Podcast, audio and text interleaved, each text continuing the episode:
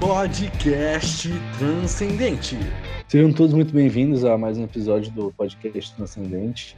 É, a gente está no segundo episódio e nesse episódio a gente vai discutir um pouquinho sobre o movimento Vidas Negras Importam, mais especificamente sobre a questão da apropriação cultural, se ela existe ou não e o, o que permeia todo esse tema.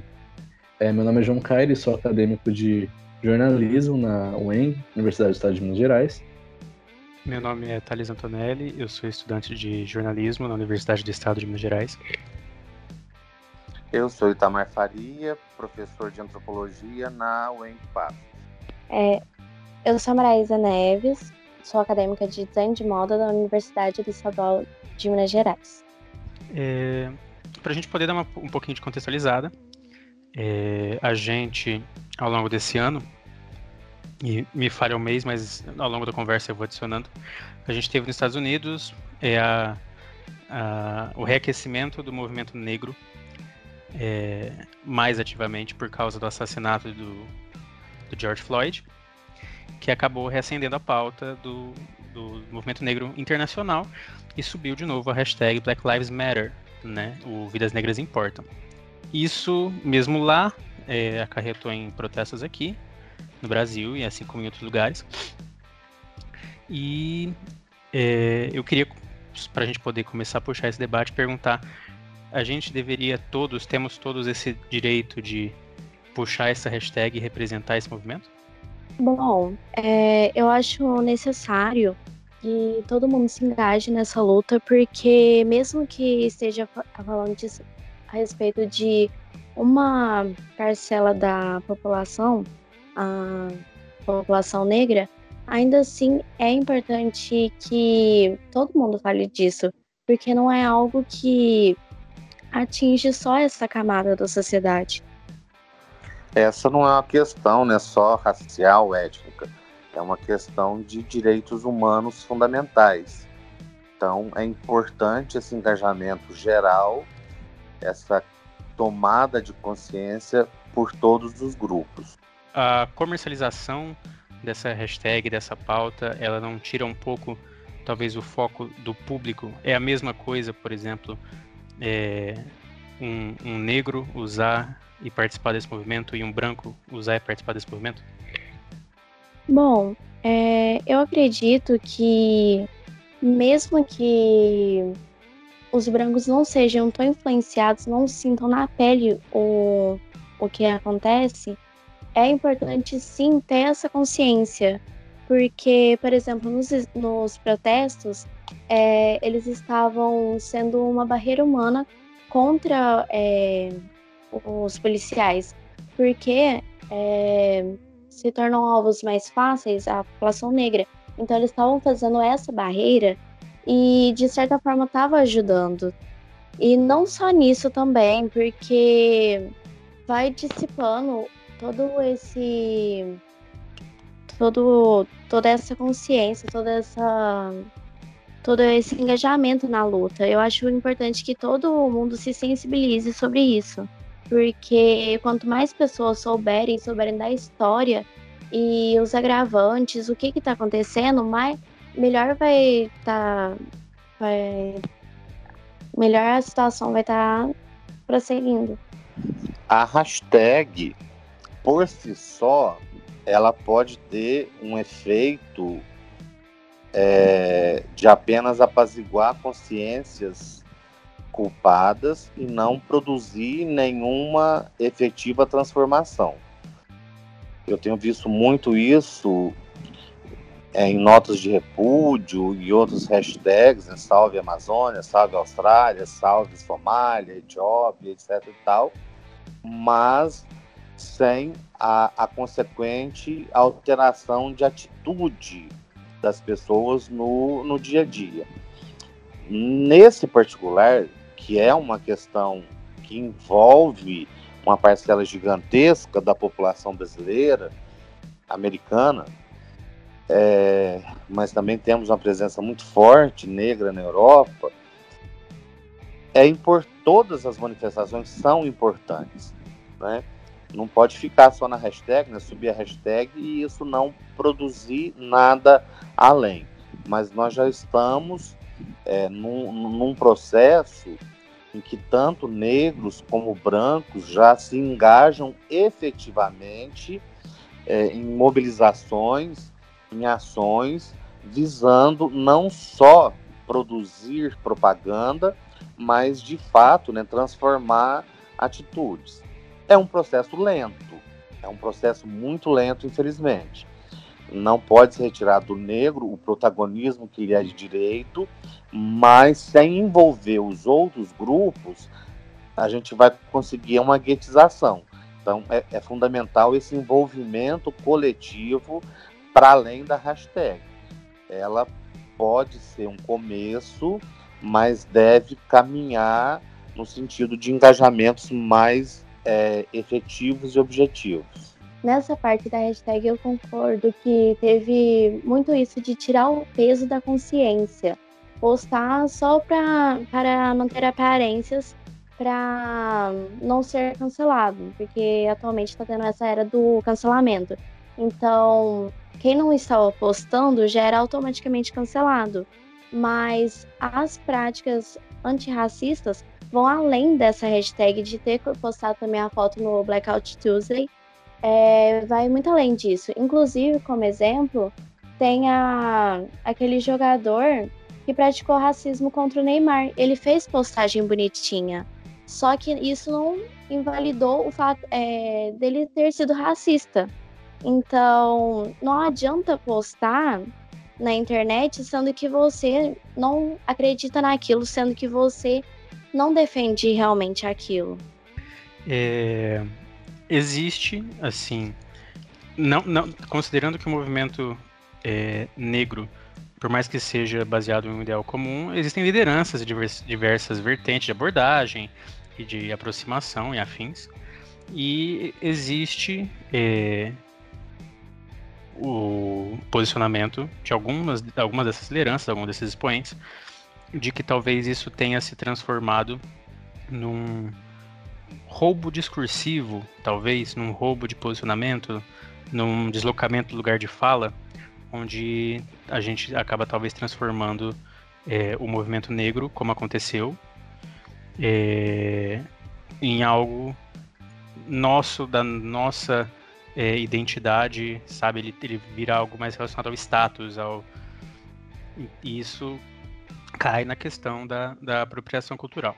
Antes da gente falar especificamente do, do, do tema da, dessa hashtag, é, vamos discutir um pouquinho sobre apropriação, como é que vocês acham que funcionam dentro do movimento negro e fora, e a apropriação em si.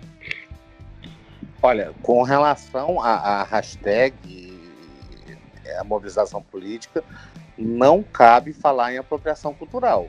apropriação cultural cabe falar quando práticas de determinados grupos práticas culturais, características de determinados grupos, são é, absorvidas né, por outros grupos. É, apropriar movimento político não é apropriar a cultura. Tem aí, a gente precisa fazer uma distinção de base aqui. Agora, no que diz respeito, aí também a gente precisa fazer uma, uma, uma outra apara.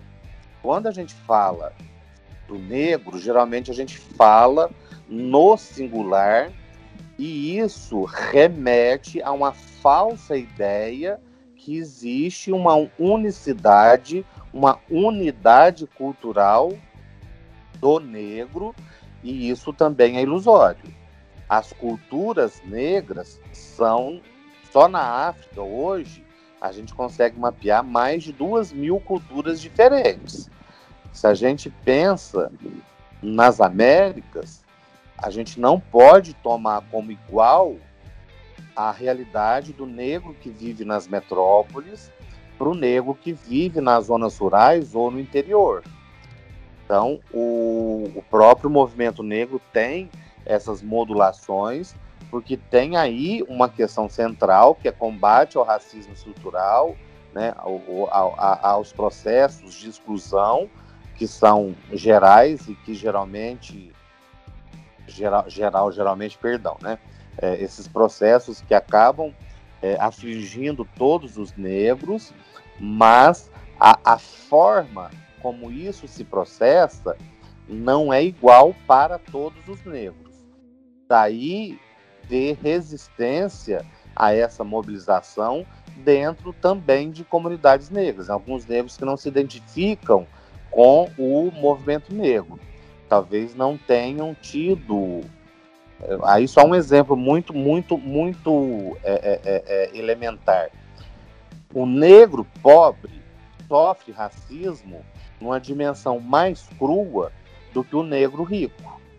Porque numa sociedade capitalista, o ter dinheiro possibilita uma condição de acesso diferenciada.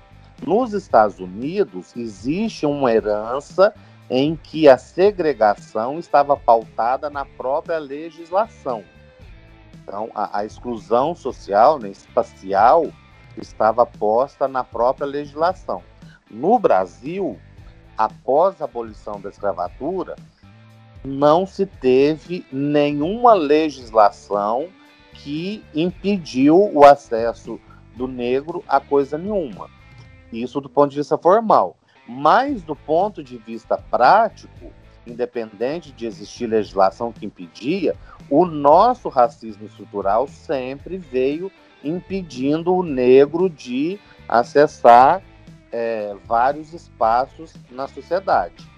Então, quando a gente vai pensar na apropriação cultural, a gente tem que ter em mente qual cultura que a gente está considerando. E aí, se a gente for pensar, ah, mas os brancos estão apropriando uma cultura que eram dos negros africanos. Se a gente fala isso na África, tem uma conotação. Se a gente fala isso no Brasil, em que houve um processo de miscigenação absurdo, né, um cadinho cultural em que tradições europeias, tradições indígenas e tradições africanas foram sendo mescladas, a gente tem um outro cenário. Hoje, a apropriação cultural é algo mais é, facilmente identificado e criticado quando é, determinadas práticas, quando feitas, por exemplo, pelo negro, são desmerecidas e são enaltecidas quando incorporadas por grupos brancos. Por exemplo, as tranças, né? que não são características específicas de cultura nenhuma. Toda cultura tem, enfim, alguma forma de trabalhar o cabelo.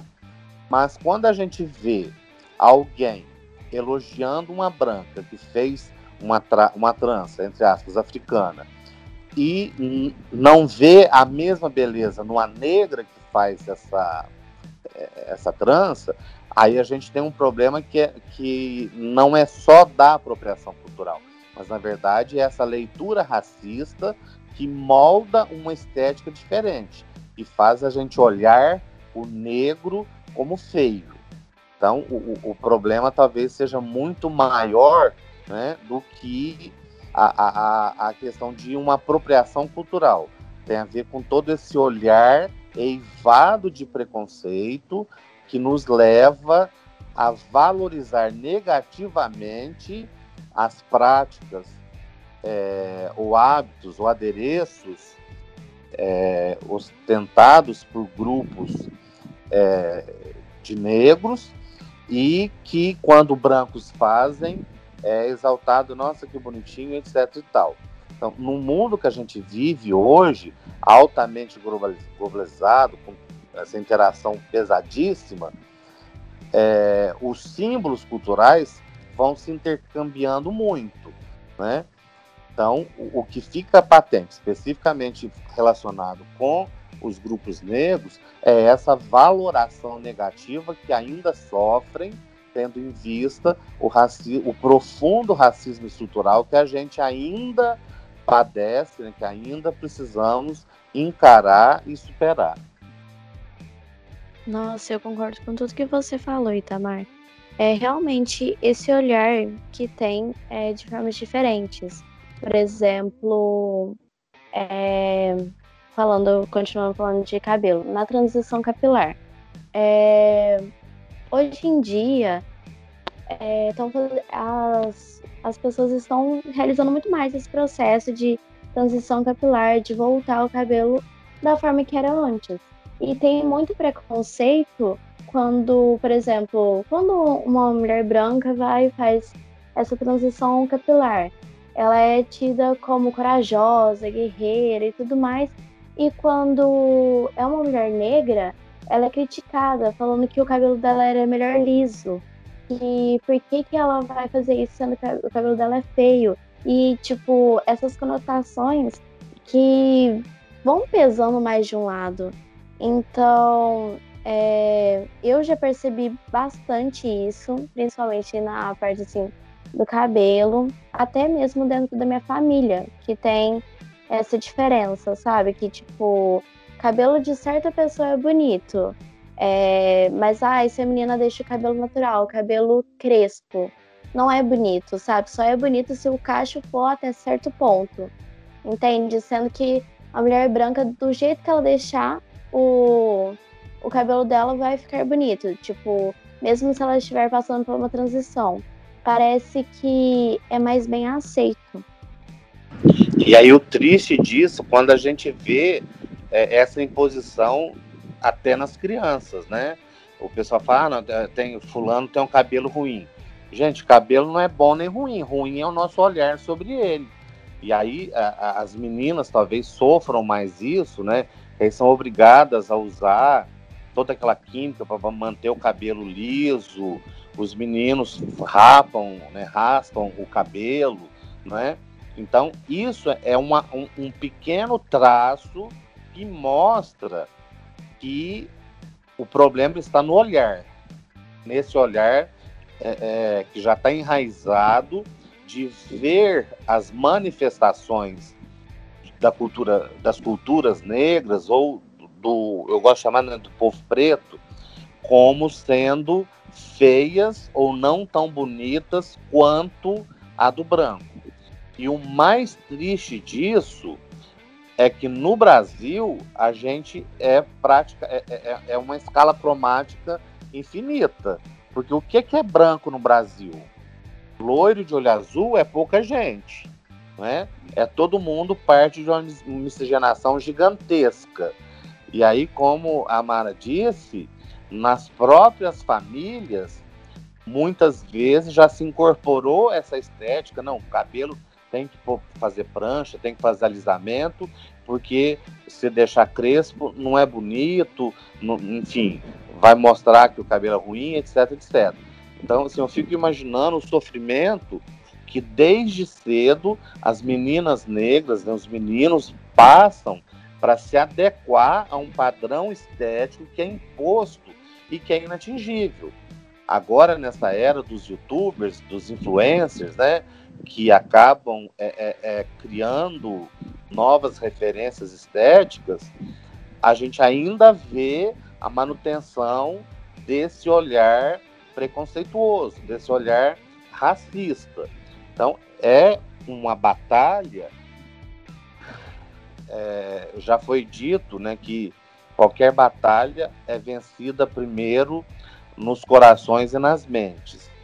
Antes da gente conseguir essa mudança nas práticas sociais, a gente precisa alcançar o coração e as mentes das pessoas. E aí a gente passa por um processo educacional que precisa abordar isso com muito mais clareza e valorizar essas diferentes manifestações. A questão é que o diferente é bonito. A gente já superou estigmas pesados, como a gente tinha com relação às tatuagens. Hoje ainda tem uma, uma outra pessoa que, que, enfim, vê com maus olhos alguém tatuado, mas deixou de ser aquele tabu gigantesco que era, por exemplo, na década de 80, quando vocês não tinham nem nascido mas várias outras coisas ainda precisam passar por essa transformação na mente e no coração. Então, é porque isso causa sofrimento, né? A, a, a Mara falou da questão da transição capilar. Nós temos contato com várias pessoas que durante o processo sofrem horrores, porque tem a ver com a questão também de identidade, né? Então, é você buscar se identificar com algo que diz mais sobre você, também é um processo doloroso que muitas vezes você enfrenta uma resistência interna, né? Você está mudando o próprio jeito de olhar e vai enfrentar olhares tortos da sociedade, do grupo de amigos, às vezes dentro da própria, da própria família. Então, no Brasil, essa é uma questão é, profundamente séria, né? porque nós re, nos recusamos a olhar de frente, né? a abordar isso como expressão tanto de grupo, mas também como expressão individual. Se a, se a pessoa quer ter o cabelo crespo, qual que é o problema? Né? Então a gente ainda tem dificuldade de, de, de, de desassociar né, a aparência de todo um conjunto de valores negativos que historicamente foi criado e associado. Sim, eu também fico pensando, fiquei refletindo aqui, que quando eu era criança, assim, eu sempre tive o cabelo cacheado, nunca fiz nenhuma transição, nunca fiz é, nenhum procedimento químico. Mas toda vez que eu tinha algum evento, eu sempre alisava o meu cabelo. Porque, pra mim, assim, isso que tinha sido colocado na minha cabeça, meu cabelo só era bonito se tivesse liso. Tanto que eu não cuidava dele, assim. Eu fui só aceitar meu cabelo é, no segundo colegial, quando eu tinha 15 anos. O que é muito recente, se for ver. Tipo, Tipo, e desde criança, muita, muitas pessoas, assim, elogiavam meu cabelo porque, segundo, era o tipo de cacho perfeito. Mas mesmo falando assim, eu ainda sofri certa repressão. Eu senti é, é, bullying na pele. E só depois que eu fui entender de onde que vinha a raiz de tudo isso. Que não era é, o que eu pensava, era mais profundo. Então, é de certa forma um choque quando você percebe que várias situações na sua vida estão ligadas ao racismo, só que você nunca teve aquele olhar. Então, é um processo assim de descoberta também.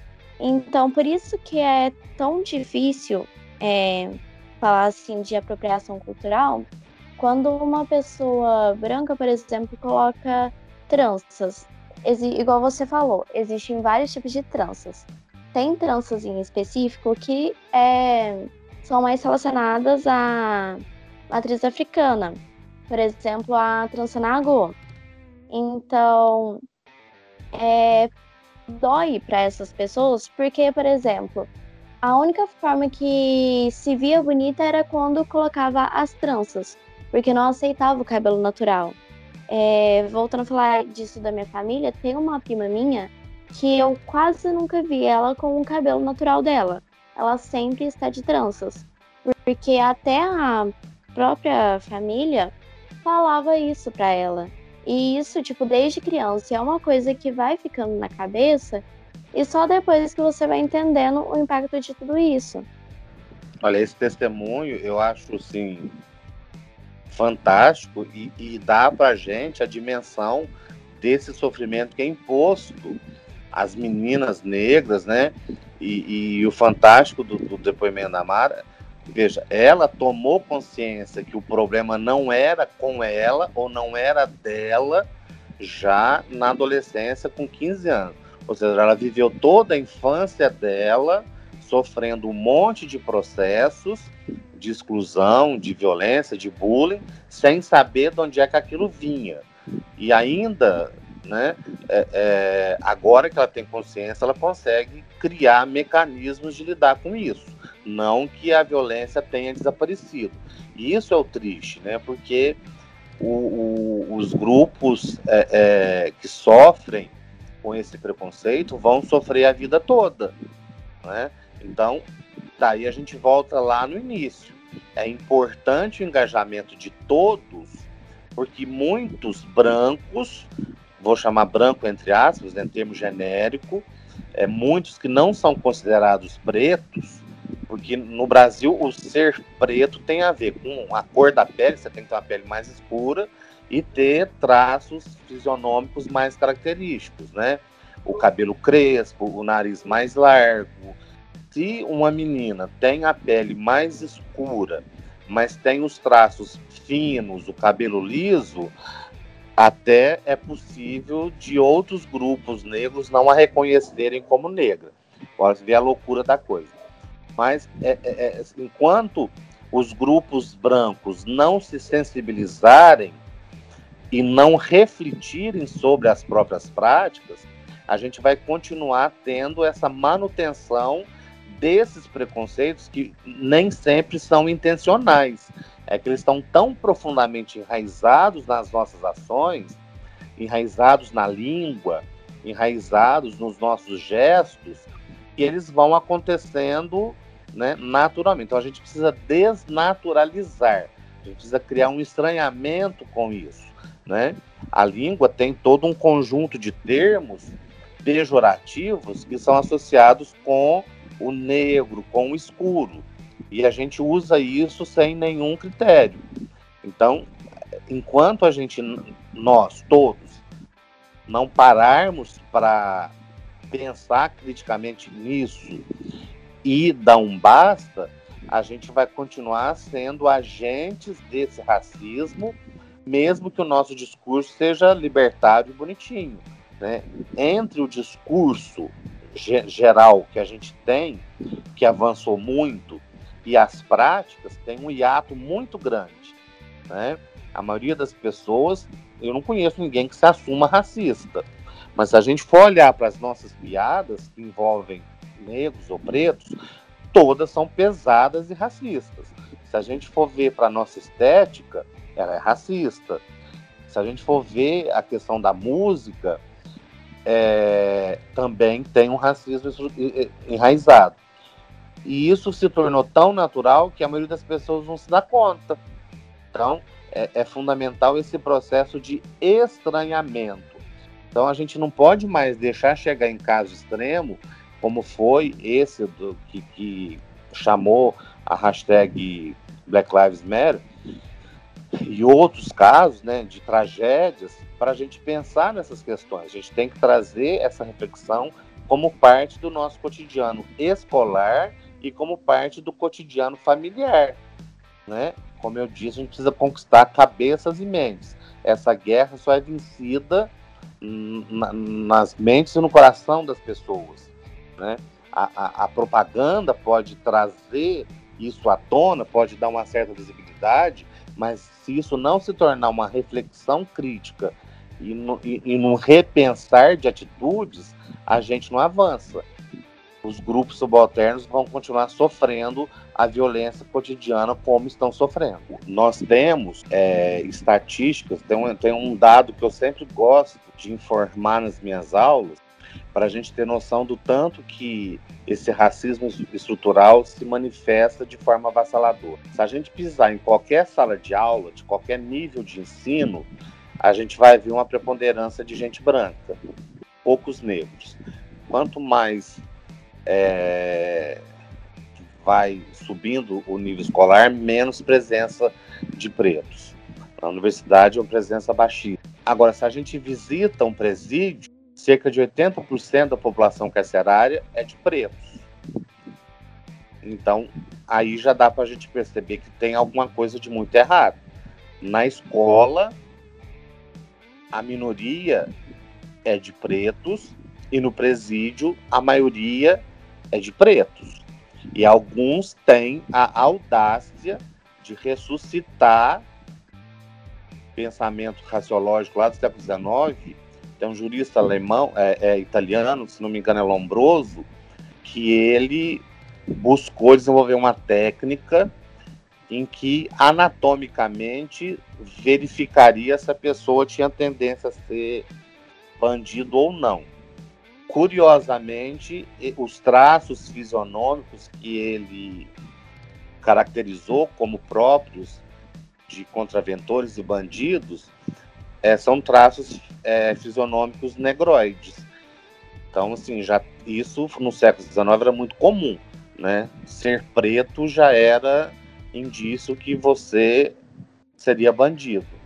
Na nossa sociedade, isso se incorporou de tal forma que é comum o negro ser parado em blitz policial, né, em qualquer blitz, ele ser vigiado pela segurança do shopping ou do supermercado, porque já se tornou natural entender que, por sendo negro, é bandido.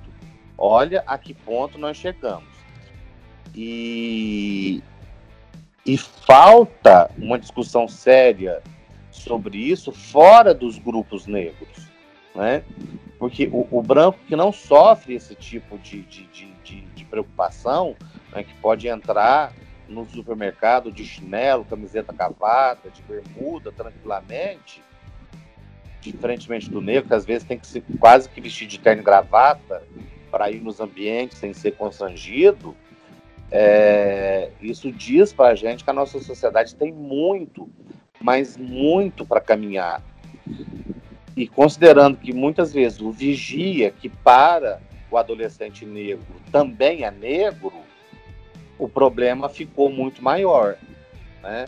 Então, a, a, é necessário o, o, quase que resetar o sistema. Mas não tem como a gente jogar janela fora um processo de 350 anos de escravidão. A nossa sociedade está profundamente marcada por essa herança, né?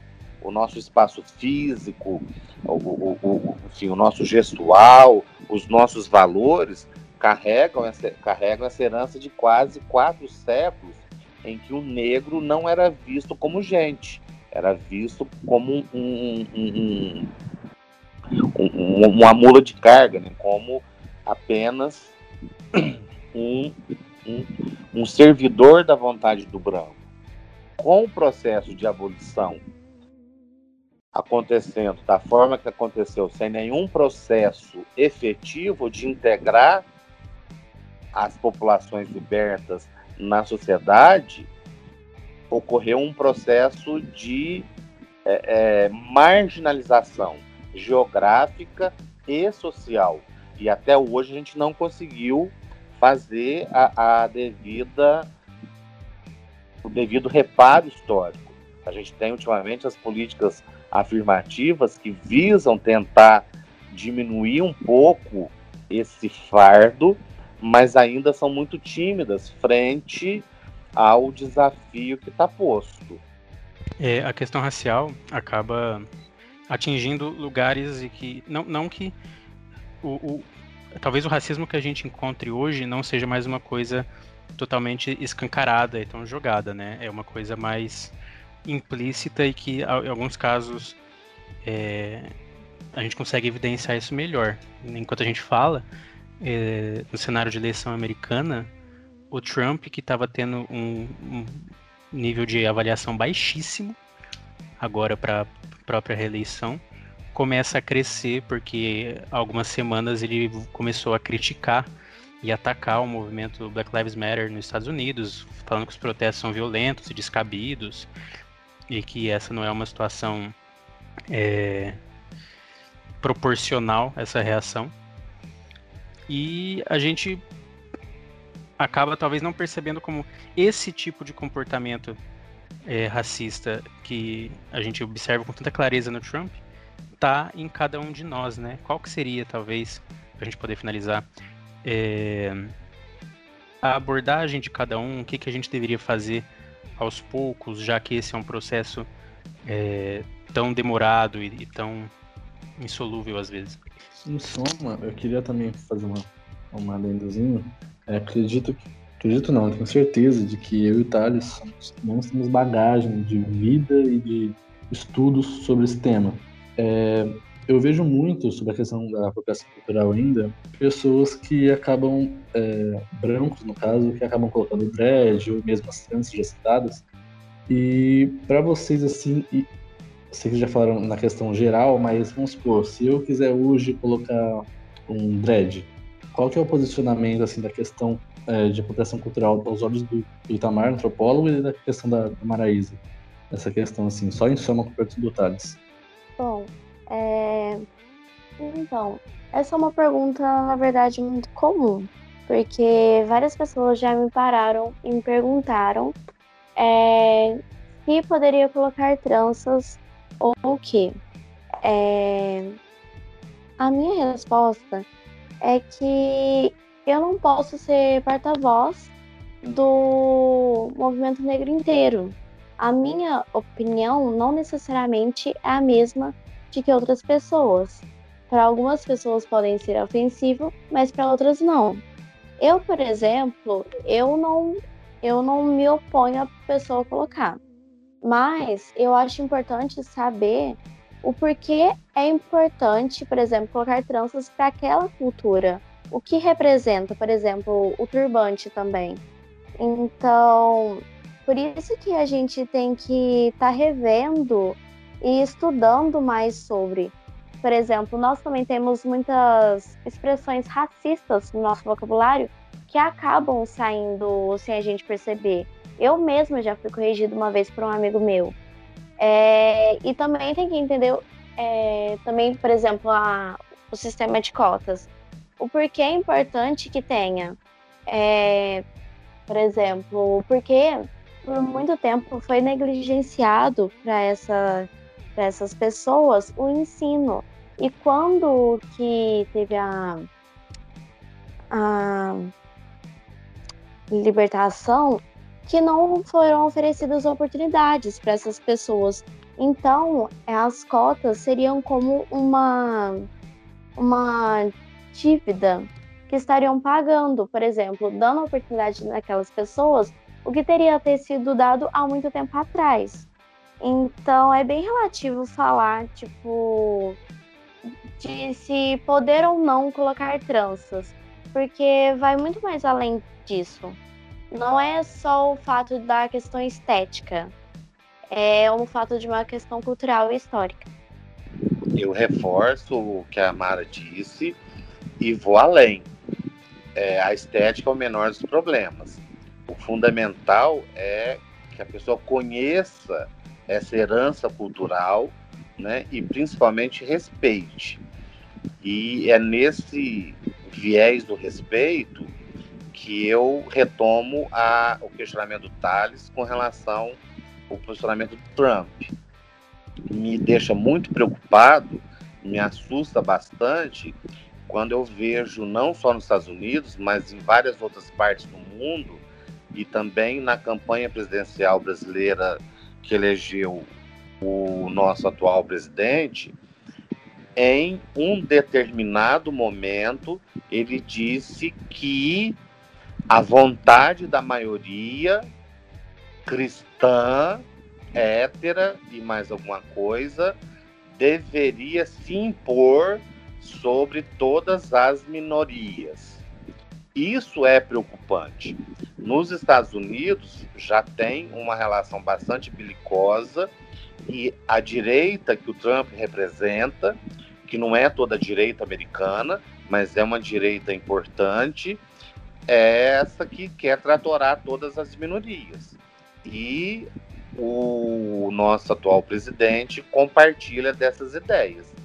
Então, a, a, a primeira atitude que a gente tem que ter, e eu vou repetir o que já foi dito por tantos, é que não basta você não ser racista.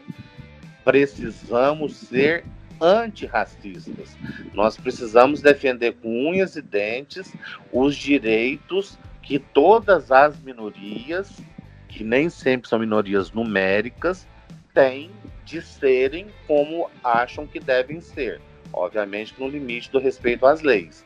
Nós não podemos permitir que se instaure um ambiente em que uma determinada pretensa maioria é, se julgue no direito de eliminar, e o termo é esse mesmo, eliminar qualquer outra manifestação.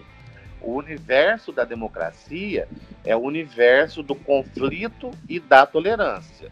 É o universo do conflito porque é o universo de convivência dos diferentes. E esse conflito não é um conflito bélico, não, mas é o, é, é o universo da divergência mas também é o universo da tolerância, porque ao passo que eu não sou obrigado a concordar com tudo, eu preciso respeitar o posicionamento é, alheio. Obviamente, desde que esse posicionamento não seja intolerante. Né? O limite da tolerância é não aceitar o intolerante. Então, de cada um de nós é requisitado, principalmente nesse momento que a gente vive, a não só não ser racista, como ser antirracista, mas também cerrar fileiras com todos os grupos subalternizados, com todas as minorias que lutam pela efetivação de direitos.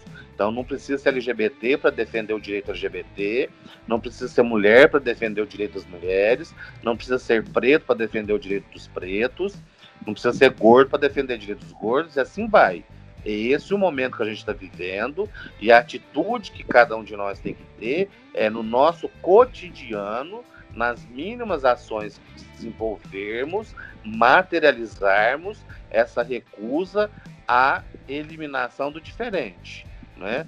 A nossa existência tem que ser uma existência que promova o respeito, a tolerância e impeça que essas atitudes totalitárias tem, assumam mais espaço. Então, gente, é, acho que deu nosso tempo. É, eu queria agradecer a presença da Maraísa aqui e do Itamar.